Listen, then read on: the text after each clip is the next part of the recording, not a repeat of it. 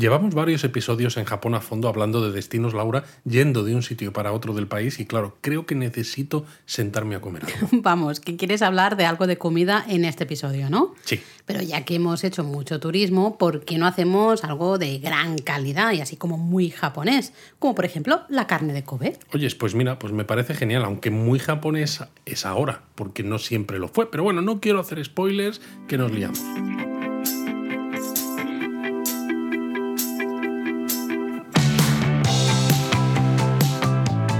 Bienvenidos a Japón a Fondo, El podcast sobre Japón de la mano de japonismo. patrocinado por Lexus. Experience Amazing.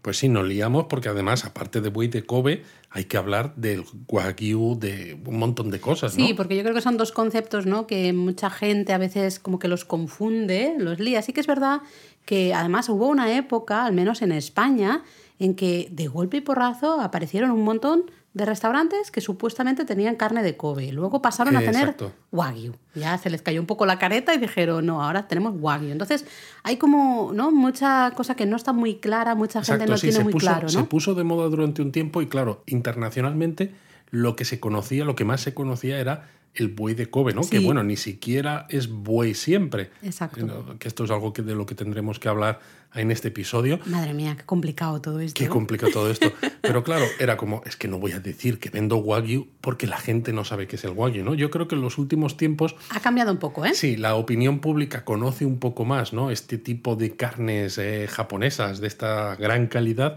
y entonces a muchos ya no les importa decir wagyu, pero también con ciertas, bueno, tiene ciertas cosas que hay que comentar, Sí, es ahora hablaremos de un verdad poco o más no de y estas cosas. qué es Wagyu realmente, que... Y tú me lo preguntas. Y yo te lo pregunto. Wagyu eres tú. Ah, no.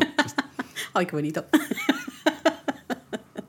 Eh, una cosa así, para empezar, ¿no? Eh, realmente cuando veáis un restaurante que os dice que venden carne de Kobe, eh, ponedlo ya primero, sed un poco críticos, ¿no? Porque incluso en Japón, ¿no, Luis? La producción al final de carne de Kobe Sí. es bastante limitada. Totalmente, es eh, muy limitada. De hecho, eh, hace unos años ¿no? los japoneses consumían 1,2 millones de toneladas de carne de vacuno al año y de ese 1,2 millones de toneladas solamente 700 eran de carne de Kobe.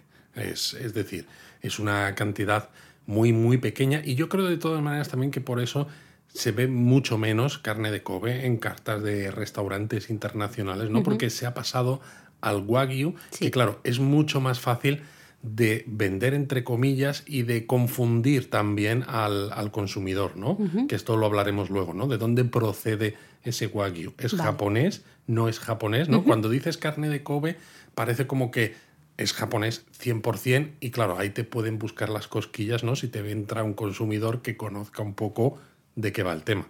¿Te parece, como estamos diciendo todo el rato, ahora hablaremos de esto, ahora explicaremos esto, hacemos así un breve, como el too long didn't read, pero en too long didn't listen, ¿no? Ok. Así, ¿eh? O sea, que lo que estás diciendo es, mira, escuchad estos próximos 3, 4 minutos Y luego ya si queréis podéis parar el podcast. Bueno, pero para organizar un Sí, poco. no, yo creo que- yo creo que está bien hacer un todos poco los puntos resumen. de los que queremos hablar. ¿no? Primero, estamos diciendo justamente Wagyu, Kobe. ¿eh? El Wagyu y la carne de Kobe no es lo mismo. Está relacionado, pero no es lo mismo. exacto. Exactamente. Hay veces que hay gente que dice, no, es que al Wagyu comúnmente se le llama buey de Kobe. Mec, no. Exacto. Y sobre todo, una cosa importante, no hay ninguna res, ¿no? Ninguna vaca que sea de carne de Kobe. O sea, la certificación de que esto es carne de Kobe se hace después del sacrificio, según unos criterios muy estrictos que vamos a hablar más adelante. Vale, también, como has mencionado, no toda la carne de Kobe es buey. También hay vaca. Y además, no todo el vacuno japonés es wagyu. Solamente el que procede de cuatro razas y sus variantes son wagyu, ¿no? Pero en Japón hay vacas, pues que no son de estas razas y se utilizan también para carne, para leche, ¿no? Por ejemplo, en Hokkaido, etcétera, y no son wagyu, aunque Vale. sean vacas que O sea, están wagyu, en Japón. eh, exclusivamente las cuatro razas que ahora, que ahora veremos. ¿no? Eso es. Y además también es importante recalcar, que de ahí vendrá el debate un poco del wagyu que tenemos aquí a veces, ¿no? Fuera de Japón, es que el gobierno japonés ¿no? da el sello de wagyu solo a esas reses nacidas y criadas en Japón y que digamos tienen linaje puro, por Exacto, decirlo de una sí, manera. de, ¿no? de padres, madres japonesas, etc. el árbol genealógico. Totalmente, digamos, no, no, es importante Eh, es decir, no se exportan estas reses. No, ¿Vale? Eso es importante tenerlo en cuenta. Y bueno, lo que sí que hay que decir es que la carne de Kobe actualmente sí que se exporta en pequeñas cantidades, evidentemente, porque como hemos dicho, no se produce tanta. Hace unos años ni siquiera se exportaba, ¿no? Había eh, un poquito, pues, a- para temas de demostración, ¿no? Mira, vamos a hacer una muestra de qué rica es la carne de mejor en Kobe. ferias también Exactamente, ¿no? Pero a partir así. de 2012, Macao, eh, ¿no? esta antigua colonia portuguesa, ¿no? que ahora es parte de, de China, recibió la primera carne de Kobe exportada desde Japón 2012, es decir, muy, hace muy, muy poco. reciente. Luego empezaron a recibir carne de Kobe Tailandia, Singapur, Hong Kong y Estados Unidos. Y a partir de mediados de 2014 se empezó a exportar wagyu y carne de Kobe a Europa, eh, pues ya de manera generalizada, aunque evidentemente también pues en cantidades pues ciertamente limitadas, ¿no? Por eso este tipo de carnes lo encontráis en restaurantes bastante top. Sí, de hecho yo creo que fue más o menos en esa época cuando se empezaron a popularizar las famosas hamburguesas de carne de Kobe en España al menos, ¿no? Sí. Eh, bueno, ya haremos una pequeña mención de eso, ¿no? Exacto. Lo- otro punto también importante es muy relacionado con lo que yo comentaba antes, ¿no? Que el wagyu que se produce fuera de Japón realmente, claro, no es de raza pura. ¿No? es de raza pura, son ser- cruces, ¿no? son cruces con Angus, porque bueno, son eh, reses, o más que reses, son embriones o incluso esperma congelado que se sacó de Japón hace eh, una serie de años, ¿no? Y vete Y- tú a saber cómo. en Vete tú a saber cómo, eh, etcétera, etcétera, ¿no? Entonces, desde el punto de vista genético, cuando llevas una serie de generaciones filiales, ¿no? Eh, con esa, esa, esa res, ¿no? Ese origen, ya es genéticamente indistinguible de, de alguien, de, de un individuo de raza pura, ¿no? Pero bueno, está el caso, claro, de que el wagyu no es solo wagyu por su genética, ¿no? Sino también, bueno, pues es la alimentación, el cuidado, Al final denominación de origen, ¿no? Y Un además poco. eso, y además denominación de origen, ¿no? Pero quizá lo podemos hablar luego, pero yo Sí, creo que es importante decir Sí, porque también... esto es el too long didn't listen, Eh, acuérdate. vale, sí, pero es importante decir que a veces el wagyu de fuera, ¿no? de fuera de Japón me refiero, eh, está pensado muchas veces para ese público de fuera, ¿no? Es decir, gente que no gu- le gusta tanto la carne Cierto. con tanta grasa, ¿no? Cierto. Entonces dices, vale, hemos utilizado reses que a lo mejor son indistinguibles genéticamente de una res japonesa de wagyu, pero claro, no la cuidamos de otra manera, la tratamos de otra manera porque no queremos que la carne tenga tanta infiltración de grasa. Entonces dices, pues es que realmente entonces no es, eh, o sea, es un wagyu, pero es otra cosa. sí, Vamos a llamarle de otra manera, ¿no? Es otra cosa. Y bueno, como importante para finalizar, ¿no? El Toulon del Listen este, si la res, la vaca, ¿no? Eh, esa, esa res no ha nacido y no se ha criado en la prefectura de Hyogo, que es la prefectura de la que Kobe es la capital, si no es de raza pura y si no se ha sacrificado en esa prefectura, y sobre todo si no se ha, se ha pagado a la asociación, nunca podrá ser carne de Kobe. Vale, bueno, pues ¿te parece si vamos y nos ponemos a hablar ya específicamente un poco de la carne de Kobe? Venga, vamos a Porque ello. yo recuerdo hace unos años, ¿no? Cuando... Bueno, eh, yo es- antes de nada, perdona que te interrumpa, tengo que avisar a los oyentes de que igual me van a escuchar salivar. Bueno, puede ser, sí. especialmente cuando empieces a hablar de marmoleados y cosas de ¿no? esas. Y que si la parrillita y el tal. y bueno. Pero yo recuerdo hace unos años cuando se popularizó eh, supuestamente la supuesta carne de Kobe, que luego ¿no? en muchos casos no era tal y era wagyu, recuerdo que tú eh, acuñaste un poco ¿no? la frase de toda la carne de Kobe es wagyu. Pero no todo el wagyu es Kobe. Efectivamente, ¿no? Es una manera fácil de, de verlo. La pena es eso, que en aquel momento cuando escribimos aquel artículo sobre la carne de Kobe y el Wagyu, éramos los únicos que estábamos hablando de eso Y lo hicimos también por lo que tú decías de las hamburguesas, ¿no? Porque recuerdo que había unos restaurantes en Madrid que Nos decían... buscamos algunos enemigos. Nos buscamos decir. algunos enemigos, sí, porque decían que tenían hamburguesas de carne de Kobe. Ellos decían que eran de buey de Kobe Sí. a 15 euros Sí. y yo le decía, esto es imposible No por una ser. serie de cosas y al final me acabaron reconociendo que era Wagyu y le dije, pero no es Wagyu japonés. Me dijeron, bueno, es americano y eh, creo que era... No sé si también australiano y argentino. Y bueno, pues hubo ahí cierto pique. ¿no? Entonces escribimos esto. Desde entonces, claro, ha habido muchos otros medios, ¿no? Incluso medios grandes, periódicos grandes, que han escrito sobre Wagyu, sobre buey de Kobe, y claro, tienen mucha más mucha más llegada que nosotros, porque al final el japonismo no deja de ser un, Un nicho, ¿no? un medio peque- un- pequeñito, ¿no? Sí. Y da un poco, un poco de rabia porque en algunos casos incluso han, han usado esta frase cuando dices, hombre, es que esto lo habéis leído primero en japonismo, pero bueno, en fin. Así que bueno, recordad, toda la carne de Kobe es Wagyu, pero no todo el Wagyu es Kobe. ¿Vale? Yo creo que con eso eh, lo, lo vamos a empezar a entender. ¿no? Primero, vamos a hablar entonces del Wagyu.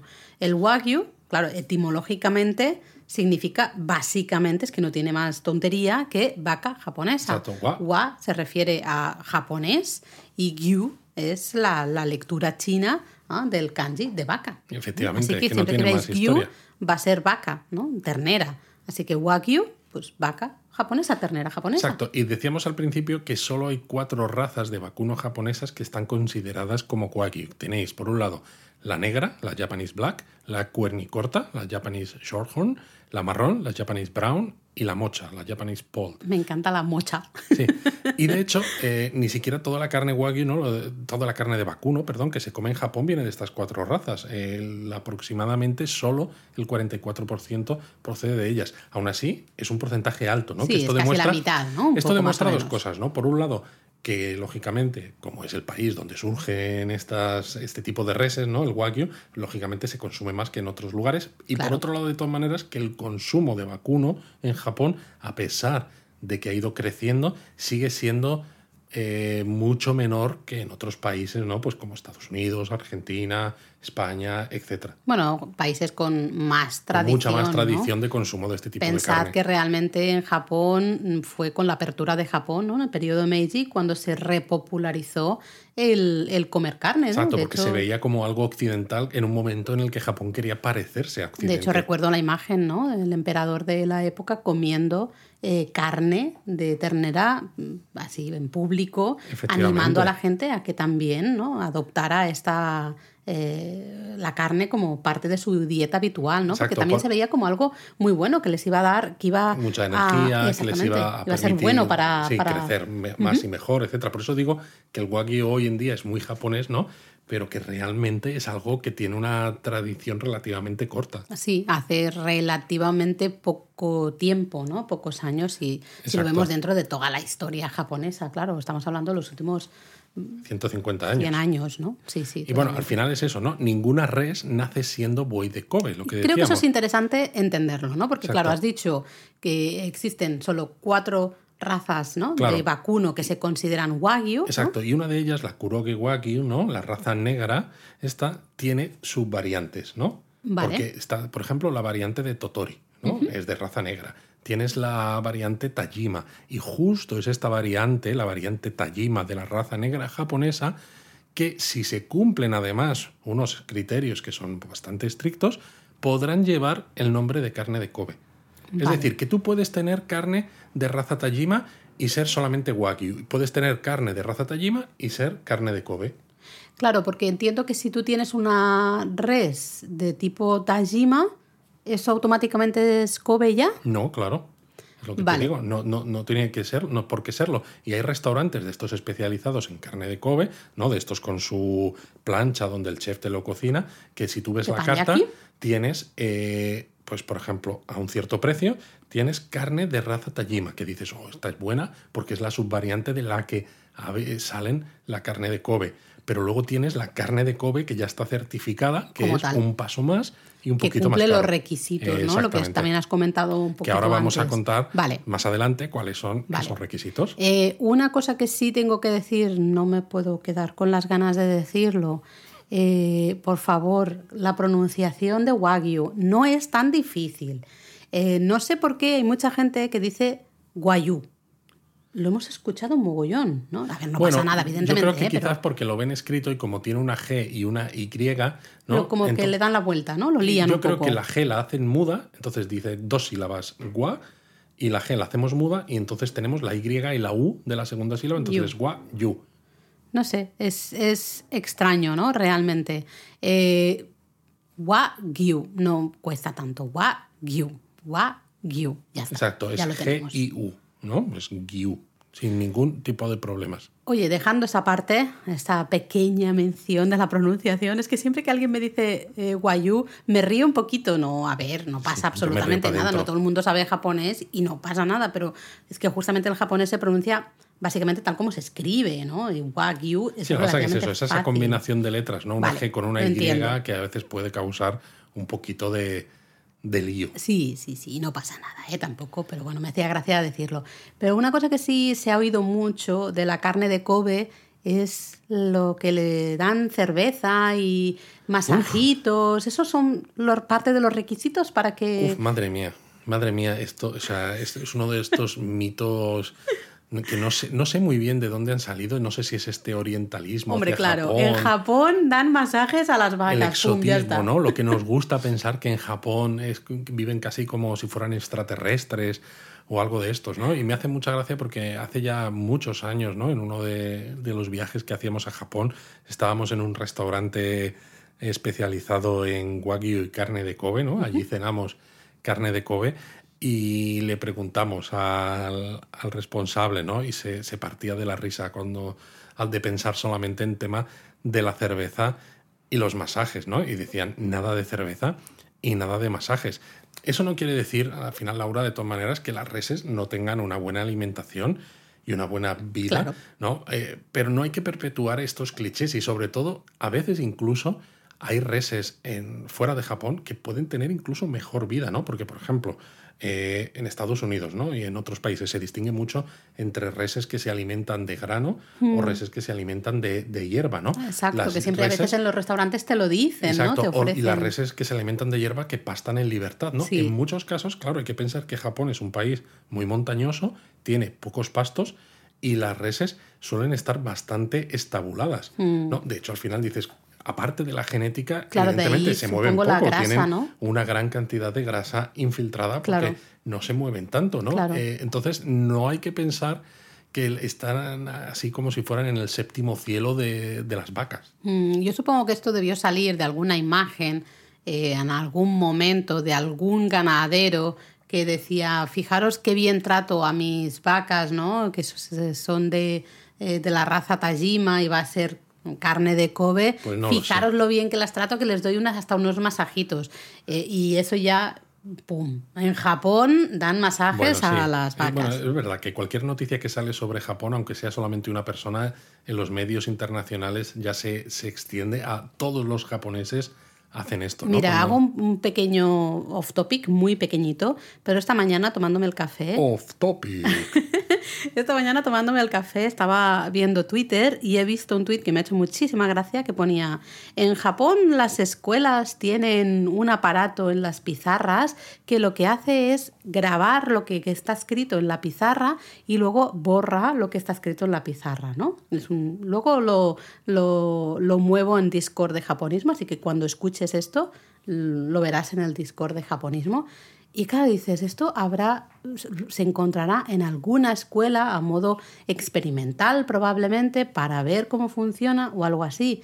Pero ya el tuit era en Japón las escuelas. Si me dejas seguir con el off topic, yo leí, ¿no? Que es que los japoneses eh, se están casando con sus mascotas. Bueno, ya está. Y era un caso excepcional de un tío muy friki que precisamente no salta a los medios porque es una cosa muy extraña. Pero medios aquí en España diciendo que ya eh, cada vez más se casan con Sí, sus mascotas. Y es sí, como, sí. por Dios, seamos serios. De hecho, bueno, volviendo al tema. Va- vamos a volver, wagyu, porque ¿no? yo quiero que me cuentes qué se necesita para que e- ese, ese Tajima, ¿no? Esa red de Tajima se convierta en carne de Kobe, porque me has dicho que al final no Claro, todos, ¿no? Mm. No, no todo. O sea, si tú tienes una red, una res que es de raza Tajima, ¿no? De esta variante de la raza negra, ¿no? Eh, dices, bueno, ya podría ser que fuera eh, que fuera carne de Kobe siempre que esté criada en la prefectura de Hyogo. Si la, esa res de, de raza Tajima no está criada en la prefectura de Hyogo, ya mal vamos, ya no puede ser Kobe. Vale, o sea, lo primerísimo es que tiene que, Que ser estar- criada en la prefectura de Hyogo. Exacto. Entonces, bueno, cuando se sacrifica la, la res, ¿no? Primero, evidentemente, se comprueba que, que está bien, que no tiene ningún problema sanitario, ¿no? Pues, eh, por ejemplo, ¿no? La, el mal de las vacas locas, que hace, que hace años Unos fue bastante años, importante, ¿no? Entonces se sí, sí. comprueba.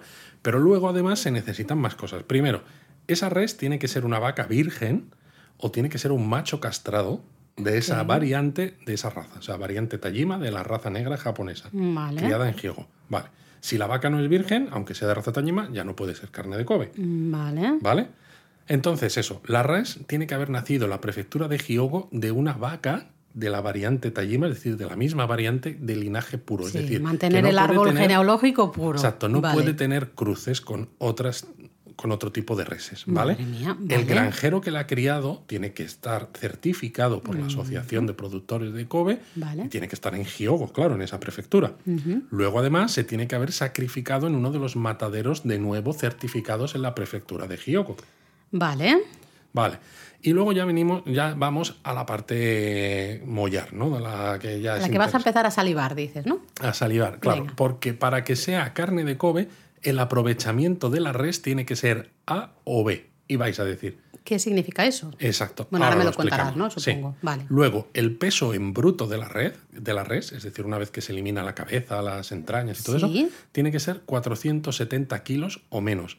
Es decir, no tiene que ser una cosa muy, muy bestia, sino al contrario, ¿no? Que esté como todo muy condensado. ¿no? Todos esos sabores en, en cierto Vale. modo, ¿no?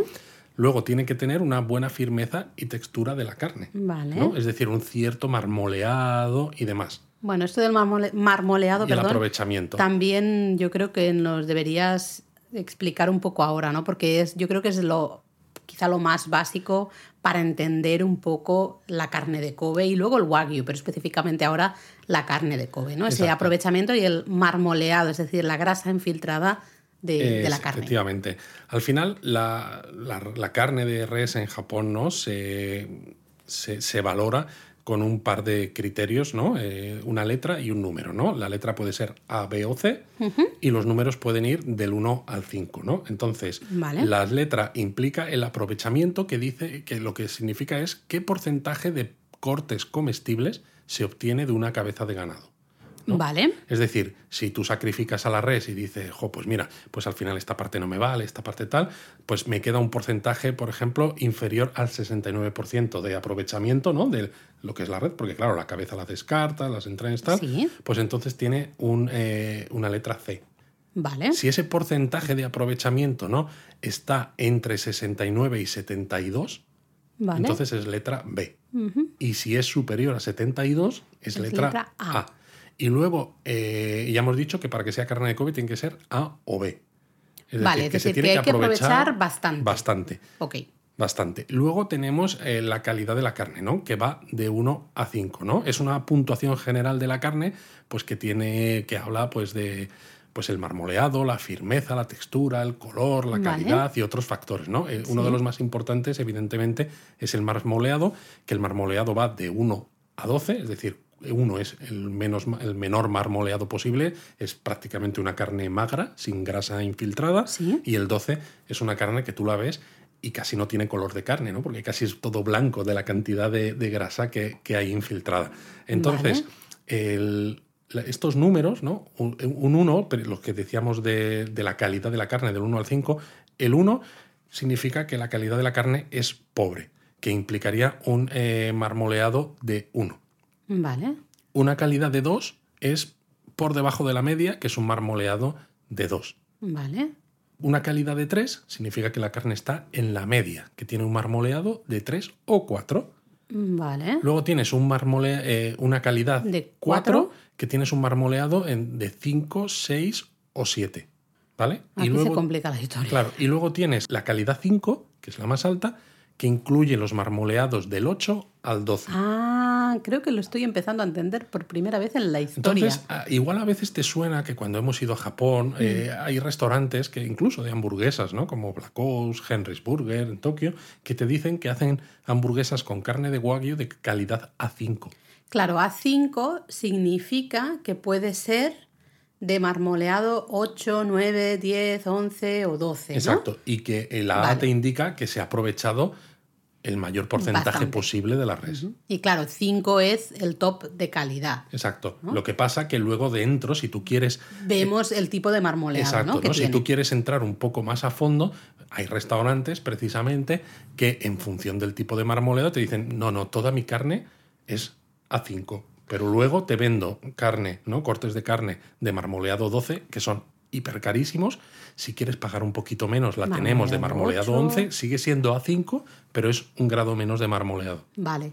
Con lo cual, una carne eh, que tiene una, punta, una puntuación, por ejemplo, un 4, ¿vale? O un 3. ¿no? Porque claro, el 4 ya me has dicho que puede ser. Eh, eh, marmoleado 5, 6, ¿no? O 7 o algo así. La carne dicho. de Kobe solo puede ser A o B en cuanto a eh, aprovechamiento, Aprovechamiento. y en cuanto a marmoleado solo puede ser de 6 a 12. Es decir, esto es una cosa... Puede ser, eh, es una cosa un poco extraña porque puede el, el aprovechamiento de 6 a 12, el 6, por ejemplo, es calidad 4, pero el 5 también es calidad 4. Sin embargo, el marmoleado 5 no está incluido dentro de la carne de Kobe. Vale, eso es eh, complicadete ¿eh? Exacto, al o sea, final. puedes encontrar carne de Kobe que sea un poco más barata que las más caras si la encuentras, por ejemplo, Cuanto más una, B- bajas, un poco... una B4, por ejemplo, una B4 de marmoleado 6 sería la más baja, Vale. que puede ser carne de Kobe, Vale. y la más alta sería A5 de marmoleado 12. 12. Vale, creo que ya lo... Entonces se establece una gradación de calidades, ¿no? Que también supone una gradación de precios, de forma que todo el mundo pues, pueda consumir carne de Kobe, ¿no? O Wagyu, porque al final esta clasificación se utiliza también Para para. Wagyu. Es decir, tú puedes encontrar un Wagyu que sea A5 de marmoleado 12, pero si no es de Bueno, raza propio Taji- Tajima, ¿no? Entiendo, una red... no, porque ¿no? si la res eh, de raza Tajima cumple todo esto, entonces la certificas como carne de Sí, Kobe. pero si no, si es una Tajima que se ha criado fuera de la prefectura de. Hyogo, por Exacto, ejemplo, por ejemplo, pero en cambio puede tener, puede, puede ser, ser una a 5 con 12 de marmoleado. 12 de marmoleado, pues sería exactamente, o podría ser exactamente igual, en que un modo, Kobe que un a Kobe. 5 marmoleado 12, ¿no? Vale. Aunque creo vale, que, vale. por ejemplo, que en otras, eh, otros tipos de carne, fuera de lo que es carne de Kobe, no tienen eh, esa, ese peso en bruto de la res de que sea 470 kilos o menos. ¿no? Vale, Esto es algo bueno. exclusivo de la Vale. carne de Kobe. Pero digamos que estos números y estas letras, cuando uno ve en, en las cartas, eso sí que es, es así. Cuando vais a un restaurante especializado en Wagyu o que ofrece ¿no? Wagyu, carne de Kobe, veréis estas letras A, B y estos números. ¿no? Creo que es interesante hacernos esa idea de con un poquito ya Sí, sabes veces- más o menos en qué nivel estamos. A veces es confuso eso, ¿no? Porque a veces ves como dos números, ¿no? El, el que va del 1 al 5, que va siempre junto con la letra. Con la letra y luego el que se el refiere marmoleado. al marmoleado en exclusiva, porque el marmoleado es parte de esa calidad, ¿no? Claro. Por eso es parte de ese de 1 a 5, pero no es solo lo que se valora para decidir ese 1 a 5, más o menos. Claro, ya has dicho que para que la carne de Kobe sea certificada, ¿no? Como carne de Kobe, tiene, a ver si me acuerdo, porque yo estoy aquí intentando recordar, a mí esto me cuesta mucho de, de entender. Bueno, ya has empezado un poco mal. No es que para que la carne de Kobe sea certificada. Para que la red de Tajima Eso. se certifique como carne de Kobe, Exacto. entiendo que me dices que es AB4, sería lo mínimo, ¿no? Lo mínimo. Vale. B4 sería lo B4 mínimo. sería lo mínimo. O, claro, A4 es un poquito mejor que Efectivamente. B4 porque se aprovecha, Se aprovecha más más, carne, ¿no? de la red. Lo he entendido por primera vez, Luis. Esto de hacer el podcast Esto está de- viniendo muy Sí, ¿eh? bien porque para cuando afianzar hablamos del conceptos. sumo también en- entendiste ciertas cosas. Cuando Total. hablamos de tal, vamos. Totalmente. Así vamos- que. vamos bien. eh, entonces, a ver, ¿cómo identificamos, eh, eh, estando en Japón, cómo identificamos restaurantes que sí sirvan carne de Kobe, que, que sean reales? Claro, este es un poco el, el kit de la cuestión, ¿no? Eh, porque la carne de Kobe al final pues tiene un nombre muy, muy bueno. Y- Sí, porque, perdona que te interrumpa, yo he de o sea, decir... me haces una pregunta, empiezo a hablar y es perdona que te interrumpa. Me encanta. No, pero es verdad que en los últimos años, eh, yendo de viaje por Japón, nos hemos encontrado con decenas y decenas de restaurantes de Wagyu y algunos que a lo mejor pone carne de Kobe o pone Bueno, de- Kobe, pero decenas pone de más restaurantes de Wagyu. Wagyu es lo que te decía, ¿no? Eh, hay Se han un puesto muy de moda. cada vez mayor en este tipo de carne y hay muchos, muchos productores, ¿no? Hay muchos Sí. tipos de Wagyu Sí. en Japón, muchos tipos regionales, Sí. ¿no? Lo que pasa que no todos ellos pues tienen a lo mejor esos niveles, esos estándares, ¿no? De calidad para ser certificados como la carne de Kobe, pero te permiten comer muy buena carne o carne al estilo japonés, me refiero, ¿no? Con esta Sí. infiltración de grasa por precios mucho Más más, decentes. mucho más asequibles Sí. que la carne de Kobe, ¿no? Entonces es una Pero manera de aproximarse a, a esta experiencia pues sin gastarte todo el dinero. Pero entonces, ¿hay alguna manera de, de identificar los restaurantes que sí sirven carne de Kobe? Sí, hay, hay varias cosas. Eh, por un lado tienes el un sello que se llama Noguchiku, que es un sello que tiene forma de crisantemo, que es la flor nacional japonesa, que solamente la carne de Kobe que esté certificada puede llevar. Entonces, si veis, por ejemplo, un- una pieza de carne de Kobe fresca, ¿no? Mm. en, en crudo, eh, va a llevar este sello ¿no? con una tinta que, que es comestible, ¿no? como muchas otras, Sí, sí, otras sí. carnes. Pero es que además el propio restaurante tiene placas conmemorativas con el certificado de autenticidad de la res y con este propio sello Nobujiku. Pero Vale. es que además hay otra cosa, porque hay una estatua de bronce Bueno. que se entrega únicamente a establecimientos que vendan carne de Kobe certificada. Ah, me acuerdo de eso en el primer Exacto. restaurante al que fuimos en Ginza. Justo, Mm. justo. De hecho, claro, un restaurante que, ven- que vende carne de Kobe y que está certificado expone este, esta estatua de bronce, ¿no? Pues de una manera muy Bueno, muy visible. orgulloso, claro. Muy visible porque es la, la manera clara de decir, soy parte de la asociación. Porque, por un lado, claro, aquí... ¿Todo el mundo puede vender carne de Kobe? no, claro, es que aquí está un poco parte de- del truco, ¿no? Es decir, tienes unos estándares de calidad, muy bien, pero no nos dejemos llevar solo por la parte romántica, ¿no? Al final, esto, claro, hay una asociación detrás. Dinerito, y si dinerito. tú quieres producir carne que tenga el sello, aunque tu res sea muy buena y todo eso, tú tienes que estar asociado, ¿no? Y claro, Si no, tampoco, ¿no? Pagar tus, tus tarifas. Y un vendedor o incluso un restaurante que quiera vender carne de Kobe tiene que asociarse y entonces la asociación le envía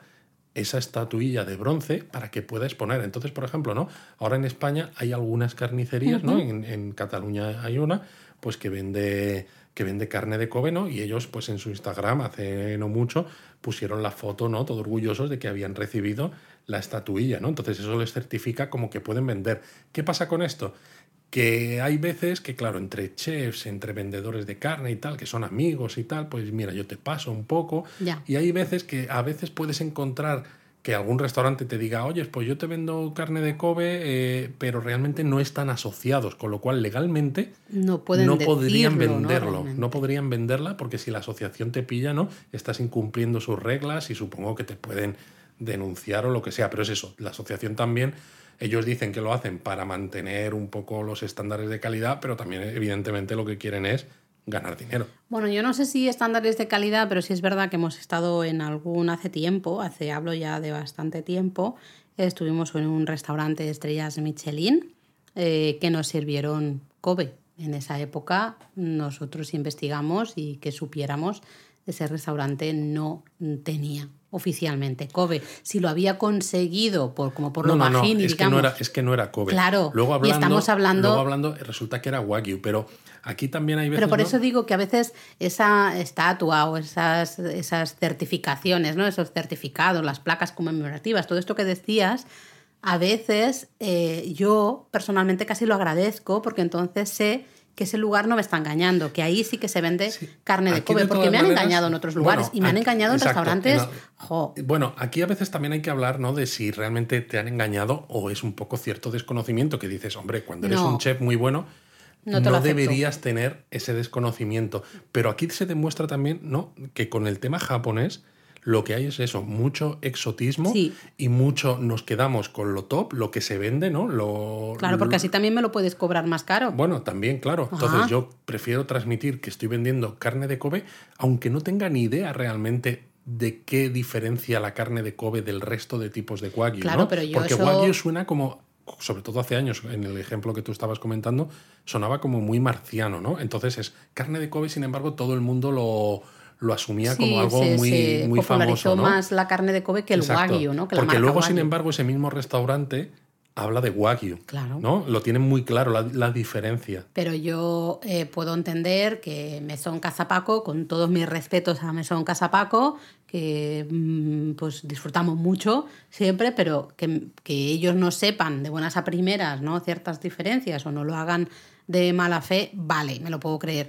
Un restaurante de tres estrellas Michelin, eh, pues hombre, no te lo acepto. Bueno, Laura. si me que- sirves carne de Kobe, tiene que ser Laura, carne de Kobe. Pero ¿cómo, cómo, con- cómo consigues ese conocimiento? De todas maneras, porque, porque por mucho que seas un gran chef, puedes tener mucho Escuchando. Japón a fondo. Claro, pero es que eso es ahora, porque fíjate que cuando, cuando Hablamos de hace mucho escribimos- tiempo, sí. Sí, pero cuando escribimos ese artículo, Sí. o sea, fíjate que japonismo al final, ¿no? En lo que ayudamos es a que, a que todos viajéis a Japón, a que entendáis mejor la cultura japonesa y todo eso. Pero es que cuando el año que publicamos el artículo del buey de Kobe y Mm. el Wagyu, fue el artículo más leído en ese año Sí. en japonismo, que, que yo lo pienso ahora y dices, madre mía, teniendo artículos sobre Tokio, sobre Bueno, Kioto, porque sobre además se lió bastante. Se lió A eso me que, refiero. que hicimos unos cuantos enemigos, un poco. Sí. Hubo gente que se tomó eh, las cosas un poco mal cuando mm, primero nunca hablamos, nunca pusimos nombre y apellidos en ningún lado. No hablamos directo y se podría, porque no pasa nada. Eh, pero, pero bueno, claro, como contamos ciertas cosas y entonces la gente empezó a ser más crítica con lo que se encontraba en las, cartas, en las cartas de los restaurantes, pues algunos restaurantes se enfadaron. Porque ya no te podían vender gato por liebre, ¿no? Eh, claro. No, pero bueno, vamos a, a dejarlo. Sí. Entonces, bueno, básicamente eh, sí es verdad que hay que pagar, ¿no? Al final la pela es la pela, parecen catalanes, esto es de, de la Asociación de Carne de Kobe. Lo digo porque yo soy catalana. Exacto, ¿eh? tú puedes decirlo. Yo puedo decirlo. Siempre digo que yo puedo decirlo. Eh, pero en parte también está bien, porque así si tú ves esa estatua de, ¿no? Esa estatuilla de bronce y el- los certificados, el sello este Sí, que tienes la tal, seguridad de que si te venden carne de Kobe, Es te van a dar carne de Kobe. Exactamente, ¿no? Yo creo que eso. Pero oye, va, para que ya se, se oiga tu estómago a través del micrófono, ¿por qué está tan rica la carne de Kobe? O de hecho el Wagyu, porque yo siempre digo que me pones según qué Wagyus y carne de Kobe y Sí, no me es dices cuál es cuál. y yo no sabía. ¿eh? No, no, des- desde luego no tendría ni idea. Pero ¿por qué está tan buena, Luis? Bueno, está tan buena por esa grasa infiltrada que, que tiene, ¿no? Que no es una grasa mala, ¿no? No es una grasa de estas que digas es que la necesito quitar, sino que está muy buena. Y claro, la cuestión a veces que surge es que por qué hay tanta grasa infiltrada en estas eh, reses de Wagyu, ¿no? Y bueno, se sabe que el tejido adiposo es una fuente de vitamina A y hay una hipótesis que dice que el ganado japonés, el Wagyu japonés, podría tener la capacidad de incrementar esa grasa intramuscular para tener suficiente vitamina A cuando las fuentes de esa vitamina escasean en la dieta, ¿no? Entonces, claro, Japón, lo que decíamos, tiene poca disponibilidad de pastos, tiene inviernos muy fríos. Sí, Entonces, las especialmente a lo reses, mejor en zonas más al norte, que a lo mejor tienen un poco más de, de espacio, Exacto. pero en cambio son zonas, Son zonas mucho más frías. Mm. Y claro, esto hace que las reses estén estabuladas ¿no? durante los meses fríos del año sin acceso a pastos ricos en esa vitamina, con lo que podrían estar adaptadas genéticamente a esa situación. Aparte de que si no se mueven tanto, evidentemente, Mm. Yo lo veo más por ahí. pues ¿eh? también generan más grasa. Sí, Sí, pero es que esa grasa sea de especial calidad. Además, claro, pues se seleccionan como super toros, evidentemente, ¿no? Super toros. Claro, o sea, la carne de Kobe ahora mismo Madre está en mía. un punto ¿no? de calidad y sobre todo de conocimiento y de precio tan alto que las cosas no se dejan al azar, ¿no? Tú no dejas a las Claro, hay un control, digamos, de esa reproducción Efectivamente, absoluto, ¿no? Estás buscando Buscas, al final. buscas toros candidatos para tener la mejor descendencia posible, ¿no? En cuanto a tamaño, La aprovechamiento, verdad es que si lo de la carne. pienso, me, me vuelvo vegetariana, ¿eh? de decirlo. Hay ciertas cosas que me, Pues sí. me cuestan un poquito a veces. Cuestan un poco, exacto, ¿no? Sí. ¿no? No se deja al azar, pero bueno, cualquier cosa que comemos hoy en día, los seres humanos, no se ha dejado nada, nada al azar, ¿no? Tú ves, por ejemplo, imágenes de los plátanos originales, por decir de alguna manera, y estaban todos llenos de semillas. También, y ahora ¿no? no, pues no lo son así. Es decir, poco a poco vamos domesticando la naturaleza, ¿no? Que puede gustar más o menos, pero es parte de, bueno, de, Mm, de nuestra presencia en este planeta. Y oye, eh, a mí una de las cosas que siempre más me sorprenden es que la grasa, ¿no? Justamente de ese wagyu, y por ende también de la carne de Kobe, eh, es que, no sé, se, se deshace. Exacto. Cuando Es que comes es la gran diferencia, ¿no? Claro, cuando tienes una pieza de carne de otra, de otra, de otras razas, ¿no? Que no sean wagyu, ¿no? Muchas veces dices, esto lo voy a quitar porque. ¿no? Sí, Es se queda como más dura se la queda grasa. más dura, más correosa y tal, ¿no? La grasa de la carne de Kobe tiene un punto de fusión menor que en otras carnes, ¿no? Y por eso lo, esto que, de- ¿sabes que se deshace en la boca realmente Es que es tal cual. es que es tal cual. Y además, aunque la carne de Kobe sea, o el wagyu en general, sea carne roja, ¿no? que se suele decir que no es tan recomendable y demás, la grasa de la carne de Kobe tiene una alta concentración de grasas no saturadas ¿no? y una gran concentración de ácido io- iosínico y ácido oleico y ácidos grasos poliinsaturados como omega 3 y omega 6. ¿Qué te Es pasa en la boca, Luis? Esto le da Has dicho un- cosas muy extrañas. Muy extrañas, ¿no? Esto es- le da un umami, ¿no? Este, eh, ya, la palabra clave, umami. este sabor no tan, tan especial, pero además eso, ¿no? Cuando tiene esos ácidos grasos poliinsaturados, omega 3 y omega 6, es como los que a veces encuentras en el pescado, ¿no? Es decir, que, que es una grasa buena Sí. para ti. Y encima es eso, se deshace en la boca. El problema que tiene es que es muy saciante. Es lo que iba a decir, que eh, a veces ves en los menús y te ponen unos poquitos gramos, ¿no? Y tú dices, madre mía. eh, Claro, estoy pagando una- un dineral por este Eso. menú y solo tiene 100 gramos de, de carne, ¿no? pero de verdad que es suficiente. Porque luego puedes intentar comer más y si tienes gula, pues lo vas a hacer, pero, Pero te puede llegar a sentar mal y Sí. todo.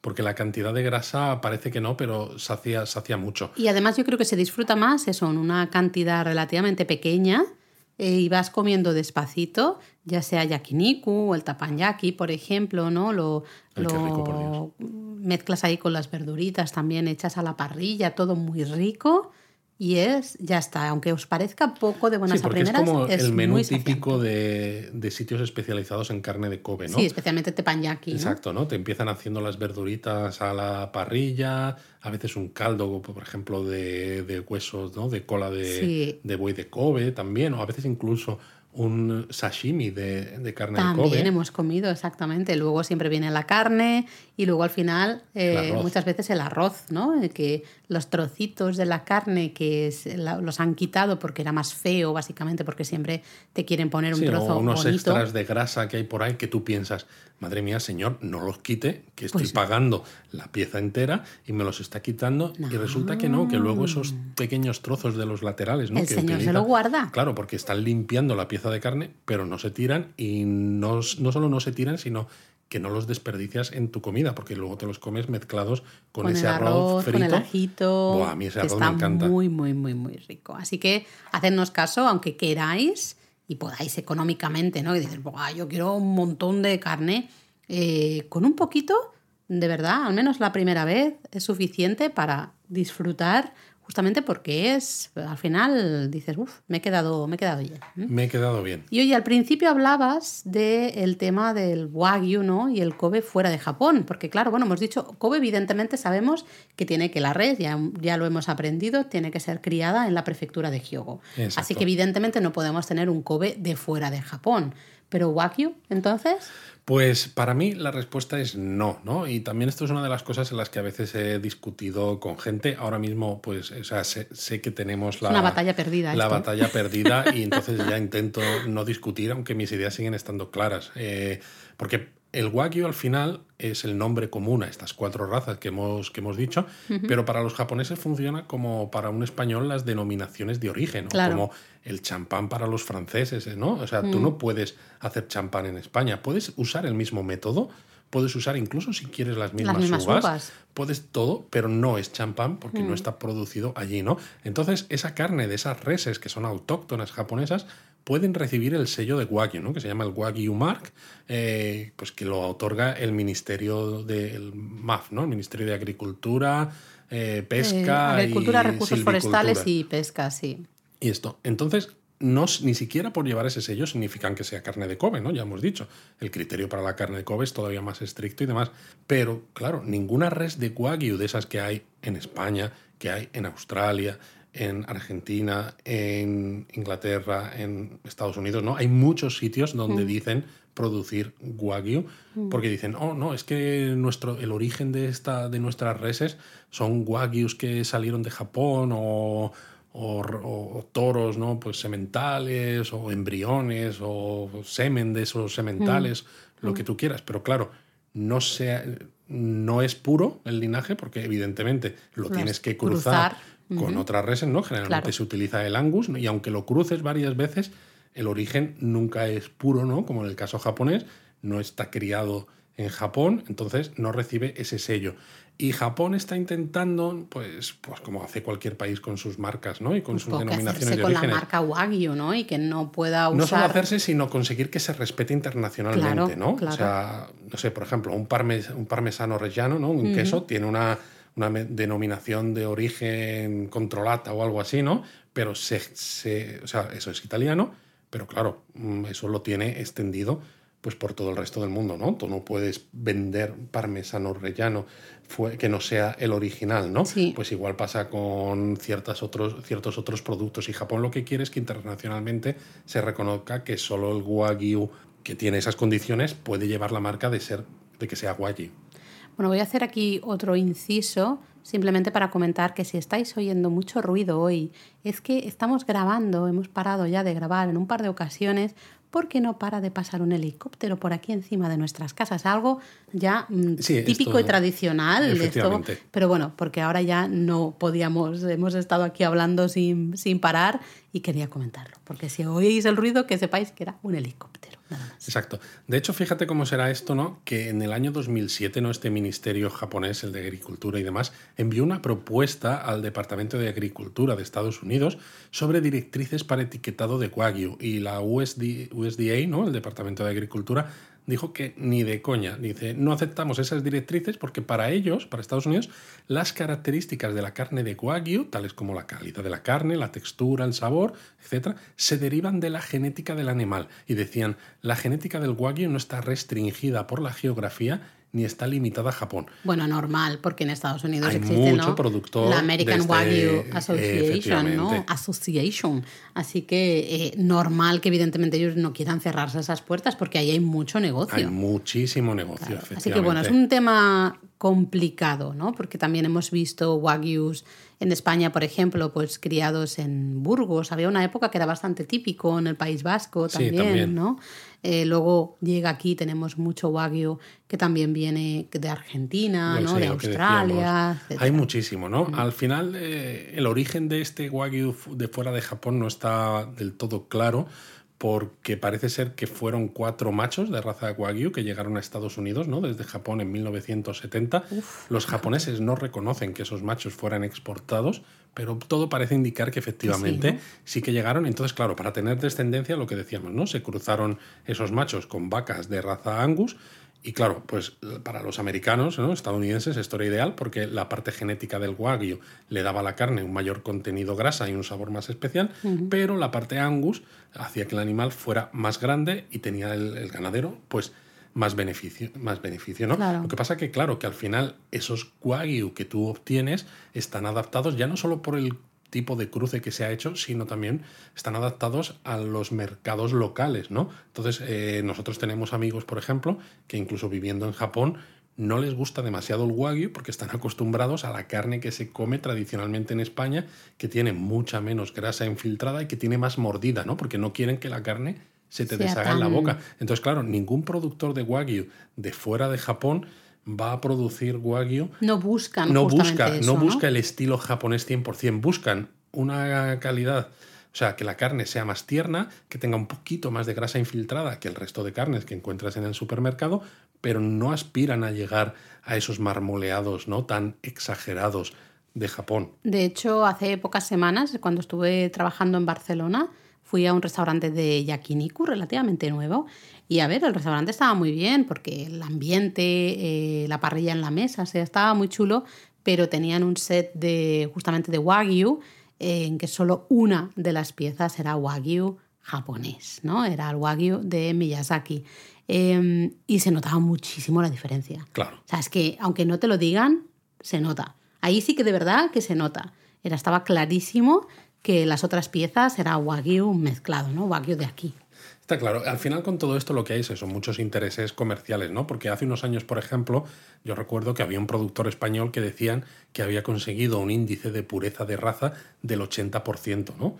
Y que con eso, con ese 80%, ya bastaba para que la carne tuviera las grasas no saturadas que caracterizan al wagyu.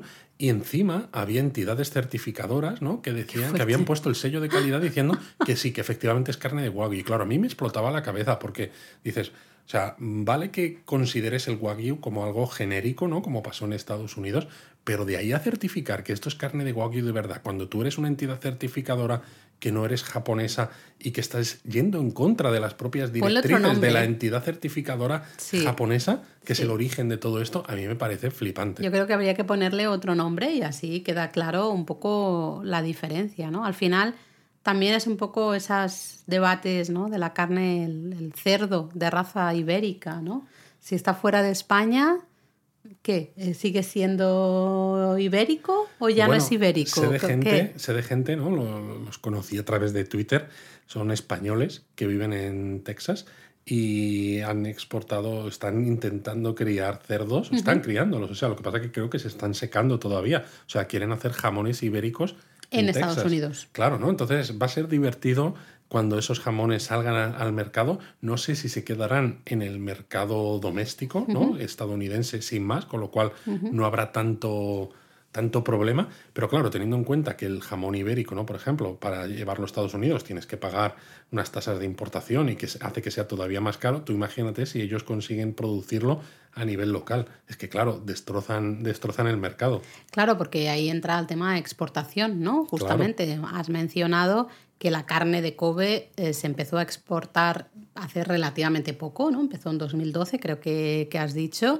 sí. Y, y, luego, bueno, a partir de 2014, como que ya estaba un poco más... Sí, un poco más, más extendido porque digamos que eh, levantaron la prohibición que tenían de exportar, porque era, era como tantas otras cosas en Japón, ¿no? Es como, bueno, el wagyu y el kobe no queremos exportarlo. Esto es nuestro, así que nos lo quedamos, nosotros. a ver, tontos no son, también te lo digo, porque está muy rico, ¿para qué lo voy? No, no, no, me lo quedo todo para mí, que luego si no, estos, bárbaros eh, se lo comen todos ellos y me dejan sin nada, ¿no? Lo bueno es que existe una página web, la de la Asociación de Carne de Kobe, donde tienen un listado ¿no? de todos los, eh, los, restaurantes, las tiendas, carnicerías, etcétera, y lugares eh, donde se ha exportado la carne de Kobe. ¿no? Entonces, es, es, es, divertido porque se puede ver incluso, oye, este restaurante que me dicen que venden carne de Kobe, voy a ver, a ver si, está en el listado, ¿no? Porque a lo mejor te lo encuentras y dices, oye, es que bien, y a lo mejor resulta que no está y te están vendiendo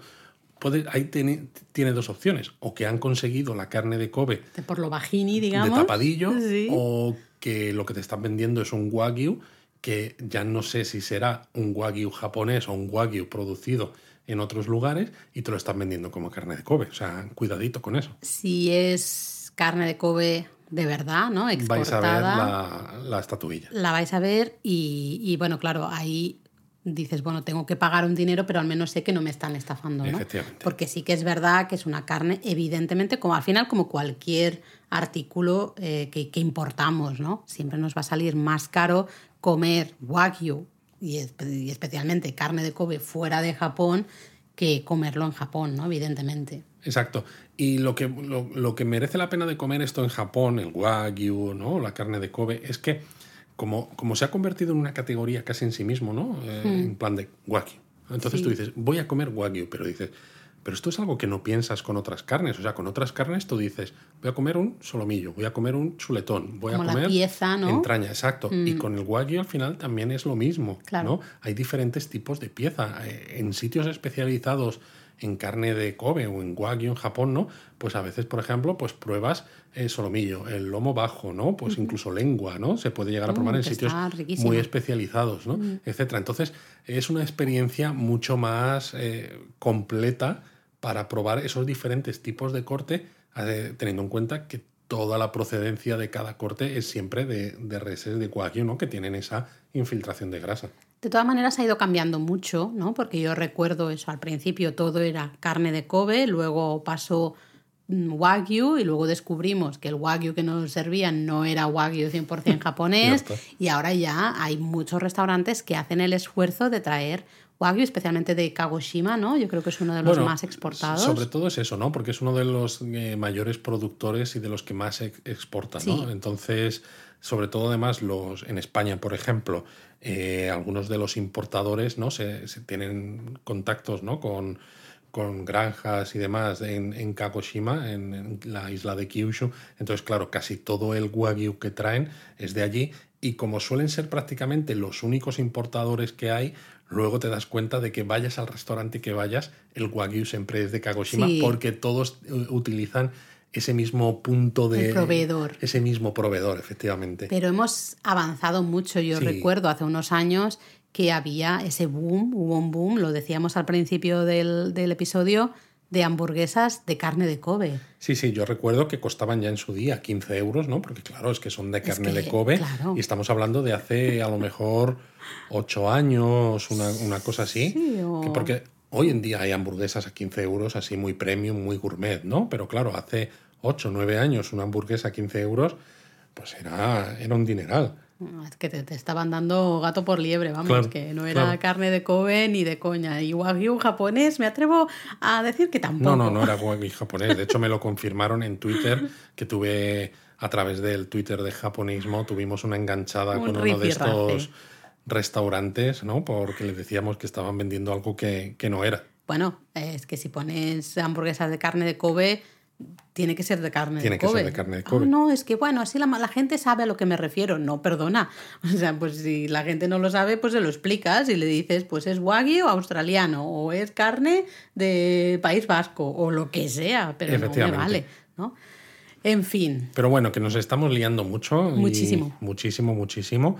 Eh, yo creo que deberíamos hablar, ¿no? Antes de hacer el. porque nos queda el japonismo mini todavía tela, ¿no? De tipos de wagyu regionales y locales, ¿no? Aunque sea una breve mención Vale, a lo mejor podríamos hacer un episodio especial a ver qué os parece, ¿no? la gente que opináis, hablando un poco más de, de wagyu. Pero yo creo que una de las eh, cosas más maravillosas de viajar por Japón es justamente probar los diferentes wagyu locales y regionales. Porque es que, los hay, por todos los sitios. Claro, porque Kobe es el más conocido ¿no? y el más famoso. Pero luego tenemos, por ejemplo, dos grandes wagyus también. Sería el de Omi, eh, que nosotros lo probamos en Hikone, si no Eso recuerdo es. mal. Tenéis, de hecho, un restaurante en la guía de Hikone, tenéis un restaurante bueno, al que nosotros fuimos, os lo recomendamos ahí. Y también el wagyu de Matsuzaka. Efectivamente, estos son como los tres grandes, ¿no? Omi, Matsusaka y Kobe. Pero luego existen muchísimos otros tipos de wagyu, por ejemplo, el wagyu de Hida, ¿no? La carne de Hida. Exacto, que, la, se come en tantísimos Takayama. probamos en Takayama. Exacto, ¿no? Tenemos un par de restaurantes con artículo recomendado en japonismo, eh, pero luego, por ejemplo, ¿no? En, en Kochi ahí hay un wagyu del wagyu de Tosa que Es tiene la diferencia de que no es de raza negra, que es el- la gran mayoría del wagyu es de esta raza negra que hemos dicho, sino que es de raza roja. Luego también recuerdo el wagyu de Totori. El wagyu de Totori, ese, ese sí que es de, de tipo negro, es otra, es otra, una variante, una subvariante, ¿no? Podría ser parecido a la Tajima. como una variante local, digamos, Exacto, de, de la de raza esa, ¿no? negra. Luego también recuerdo eh, Yamagata. Sí, Yamagata y Yonesawa, sobre todo Yonesawa, eh, tiene también muchísima fama. También recuerdo el wagyu de Kumano, de la zona de También, Kumano. también. Ah, en la- lo probamos durante nuestra estadía en, en- para el Kumano Y Kodo. luego hay otro que a veces sorprende, porque dices, si yo me voy a Okinawa, ¿no? Que es una zona así de islas, con poco espacio, ¿no? Poca zona para tener pastos, evidentemente, ya hemos dicho, ¿no? Que no pastan tanto, pero en Ishigaki, el Ishigaki Beef, Ay, ¿no? sí, que es la marca, esa carne está tremendísima. Vamos, que hay un montón de wagyu, eh, muchísimos o variantes locales, regionales. Nos da para, para otro, otro episodio, a lo mejor hablar de ello y a lo mejor hacer un viaje gastronómico ¿no? a través del wagyu. Totalmente. y para ir hablando de diferentes sitios donde comer wagyu rico, rico, de calidad. Exacto. Yo creo que lo dejamos ya, ¿no? Aquí. Yo creo que sí. Porque si no, no tenemos tiempo para... Japonismo Mini. Yo mira que seguiría hablando de Wagyu, ¿eh? pero es verdad que nos quedamos sin tiempo y más en este caso, ¿no? Que hay un, como dicen los ingleses, el elephant in the room, ¿no? El elefante en, el, eh, en la sala. Sí, ¿no? Hay algo, o sea, podemos hablar de cosas, ¿no? Comentarios de los oyentes, la palabra japonesa. Bueno, ahora la hacemos, aunque sea muy rapidito, pero Exacto, pero tenemos que hablar, ¿no? De esa noticia que es la reapertura al turismo de Japón o la futura reapertura eh, dentro de relativamente poco. Exacto, a ver, el río suena, agua lleva. Cuando el río suena, agua lleva. Eso está claro. ¿ah? Eh, por desgracia, a día de hoy no sabemos todavía cuándo va a abrir Japón, cómo va a abrir Japón, los requisitos, eh, nada de nada. Se habla por unas declaraciones del primer ministro Kishida, se habla del mes de junio en que pueden empezar a pasar cosas. Bueno, muchas veces hemos contado que el japonés es un idioma bastante vago, ¿no? Eh, que sirve perfectamente pues para decir, hablar mucho sin decir nada. ¿no? Sin pillarse los dedos, sin o decir comprometerse. Cosas que se pueden entender de muchas de maneras. Muchas maneras y que te da mucho margen a hacer las cosas a tu manera, ¿no? De forma que no te comprometes a una fecha concreta. Entonces Kishida básicamente lo que vino a decir es que en junio iban a revisar las medidas porque querían ponerse al nivel del resto de países del G7, pero no dijo exactamente ni cómo ni qué representaba ese nos vamos a poner al nivel, ¿no? Porque para, para, él a lo mejor esto puede ser, uy, pues vamos a aumentar el número de llegadas diarias o vamos a hacer... Y dices, oye, el resto de países de G7 deja entrar turistas, ¿no? Para mí la cosa clave, ¿no? La palabra clave o la frase clave es ese al nivel del resto de países del G7. Eh, si eso, si es sincero en esas palabras, tendrá que hacer más que simplemente decir abro a 30.000 mm, personas al día. A ver, eh, yo creo que también se puede haber visto entre la espada y la pared. Porque, estaba en Londres. Estaba en Londres, tiene además ahora un, un, encuentro con la Unión Europea, ¿no? Y de hecho el, el presidente del Consejo de Ministros de Italia, ¿no? Draghi, eh, dijo, Italia ha abierto las fronteras a los japoneses, eh, esperamos que Japón haga lo propio, ¿no? no solo con estudiantes y trabajadores, sino también para el turismo. Entonces, es lógico. Claro, es lógico, pero está en una situación cada vez más... Más apretada. Más apretada, mm. más difícil, ¿no? Entonces no creo que pueda salirse de aquí demasiado fácil y todo parece indicar que se está preparando pues para reactivar pues el turismo. El tema no se sabe cómo. Mm, mm, se habla, ya hace tiempo que se hablaba de esto, son rumores de estos que se van haciendo grandes porque van pasando todo el mundo, ¿no? Se los va contando y mucha gente los da por hecho el tema de en grupos, ¿no? De turismo en grupos. Nosotros creemos que habrá estilo Corea del Norte casi, ¿no? Un grupo pequeño con un itinerario marcado donde no te puedes salir del itinerario, ¿no? Que si no Nosotros creemos que esto se va a dar como una prueba, en plan eh, para unos grupos muy concretos y hasta puede ser que sea antes de junio y todo, que sea ya en, Sí, algunos rumores dicen eso, de, que antes de que acabe mayo habría algún grupo así. Si esto es así, yo creo que más que nada eh, lo harían para preparar a la opinión pública. Sí, para que salgan los periódicos. claro, exacto. Estos grupos seguramente irían acompañados de periodistas, más que nada porque los periodistas, ¿no? Es noticia que después de dos años entren turistas por primera vez al país y lógicamente el que esto salga en los medios de comunicación japoneses, televisiones, periódicos, etcétera, haría que la gente asumiera que la vuelta del turismo, pues ya está, es una realidad y es como, ah, pues, pues, ya está. Veremos. Eh, de momento lo que os decimos es, de momento no hay nada en firme, nada confirmado. En cuanto se sepa, evidentemente seremos los primeros ahí en, decirlo. Hombre, hombre. Y ahora mismo simplemente paciencia, calma, no os creáis todo lo que os digan. Me da igual que os lo diga alguien que trabaja en una agencia de viajes, me da igual que os lo diga vuestro vecino del quinto. Una agencia de viajes lo que va a querer es que le sueltes el dinero y decir, bueno, si luego no puedes viajar en dos meses y te lo tengo que mover, ¿no? la fecha del viaje.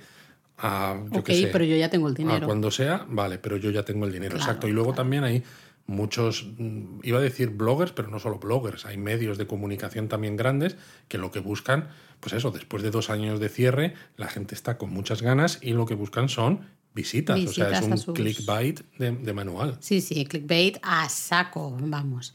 Bueno, hablemos de comentarios muy brevemente, porque tenemos varios, pero sí que, por ejemplo, me ha hecho mucha ilusión un comentario de Coque que nos decía que le había gustado mucho los episodios de, de Sumo y que le encantaba que hubiera un especial. Ya sabéis que el pasado domingo sacamos el primer especial así fuera de calendario, fuera de temporada. Hablábamos con nuestro amigo y experto en sumo Eduardo de Paz sobre Hakujo. Eso es, y Coque también eh, dice que Uso también le encantaron mucho los episodios de Nara de Kanazawa, que estuvo ahí completando sus notas para su itinerario, y que también le gustó mucho el episodio de los Goshuin, y especialmente porque estuvo viendo las fotos que colgamos en las stories de Instagram.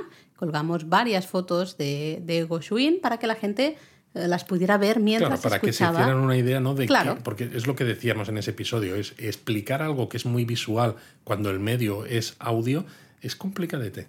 Y fíjate que dijo que se le había pasado tan rápido que no se podía creer que hubiese pasado una hora, ¿no? Y se lo volvió a poner más tarde para ir anotando Madre mía, tenemos algunos oyentes locos, locos, ¿eh? Y luego Belina también me, me, hizo mucha gracia un comentario que nos ha dejado, dijo que se había acordado de nosotros porque estaba viendo en un... Espero que por algo bueno. Sí, fíjate, estaba viendo un episodio de un anime y salía un Yokozuna y se veía ahí pues una lucha, ¿no? una competición de, de, sumo y veía lo de los puños, ¿no? especialmente se ponía énfasis en ese puño en el, en el suelo ¿no? y decía que le había hecho mucha ilusión entender todo el proceso. ¿no? Dice que, evidentemente el episodio se entiende ¿no? sin ese conocimiento, pero que se disfruta mucho más si conoces los detalles y nos daba mil gracias por hacérselo pasar también. Qué bueno, me encanta. Bueno, luego César también comentó, ¿no? Porque se había estado poniendo al día con los podcasts y le resultó de nuevo, como a otros, muy interesante el de los Goshuin, que además nos dijo que no los conocía hasta que nosotros hablamos de ellos, ¿no? Porque hablamos también en, en YouTube sobre los Goshuin. Y claro, tiene ahora miedo de que le gusten en exceso, que es un poco lo que yo decía en aquel episodio con respecto a ti, Laura, que te, que te gastas todo el dinero habido y por haber. No sé de qué me hablas, no, sé de qué me hablas. Y oye, también he abierto la puerta a posibles preguntas de nuestros eh, oyentes. Ya sabéis que nos podéis mandar preguntas, lo que queráis, tanto por Discord como por redes sociales, por mail, como queráis. Y Abelina, ¿eh? primero me ha hecho un poco de troll y ha dicho... Abelina ha sido troll. Sí, que quería saber cuándo van a poder ver el Tori de Miyajima, que ya sabéis que sigue en obras de restauración. Yo creo que a finales de año estará completado, pero luego ya nos ha mandado una pregunta en plan serio y eh, nos dice que cuando en el podcast ¿no? del el último japonesamente que hablábamos del Kodomo no Hi, hablábamos de los dulces, ¿no? de los postres, se preguntaba si se comen las hojas de roble o son solo decorativas. En este caso, normalmente no se comen, son solo decorativas, primero por esa simbología ¿no? que decíamos que tienen y luego porque también es más fácil de coger el pastelito mochi, al final es más fácil cogerlo eh, con la hoja de roble, luego la vas apartando, la vas quitando y vas, vas eh, comiendo justamente el pastelito mochi. Muy bien. Y bueno, yo creo que para finalizar este episodio nos falta la palabra japonesa del episodio. Y claro, estamos hablando de comida, ¿no? Y se nota que al japonismo nos gusta comer porque muchas de las palabras... Bueno, lo hacemos por vosotros, ¿eh? Porque claro, siempre decimos, ¿no? Que estas palabras son palabras que vais a escuchar con cierta frecuencia, que podéis utilizar aunque sea para decir cuatro o cinco cosillas y, y quedar bien, pero en una comida, ¿no? Pues cuando vais a un restaurante, pues tenéis que decir, por ejemplo, ¿no? más antes de empezar a comer, que esa ya lo hemos explicado. El cochillo samadesta, ¿no? De cuando acabáis la comida. O el, esto está muy rico. ¿eh? Uy, sí. Pues eso, todo eso os lo hemos contado. Entonces, ¿qué palabra se nos ocurre hoy, Laura? Bueno, pues mira, yo estaba aquí pensando y digo, en la gran mayoría de casos, tanto si es teppanyaki, yakiniku por supuesto, teppanyaki, a veces también me sorprende, el menú así de wagyu, ¿no? de carne de Kobe también, se suele comer con hashi. Hashi. ¿Sabes qué son los hashi? Los hashi brown. Sabía yo que me ibas a hacer alguna de esas. palillos. Los palillos japoneses se llaman hashi.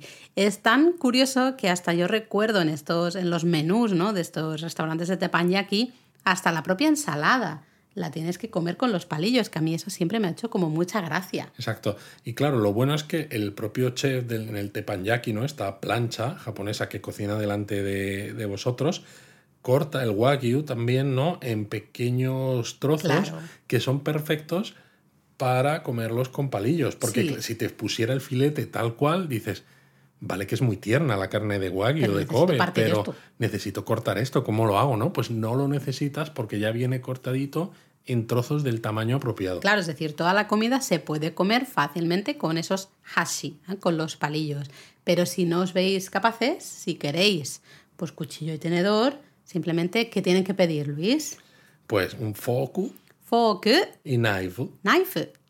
Viene del inglés fork, knife, así que le ponéis un poquito de acento japonés, fork, knife, Exacto, y una U al final, así muy, muy fork, sutil.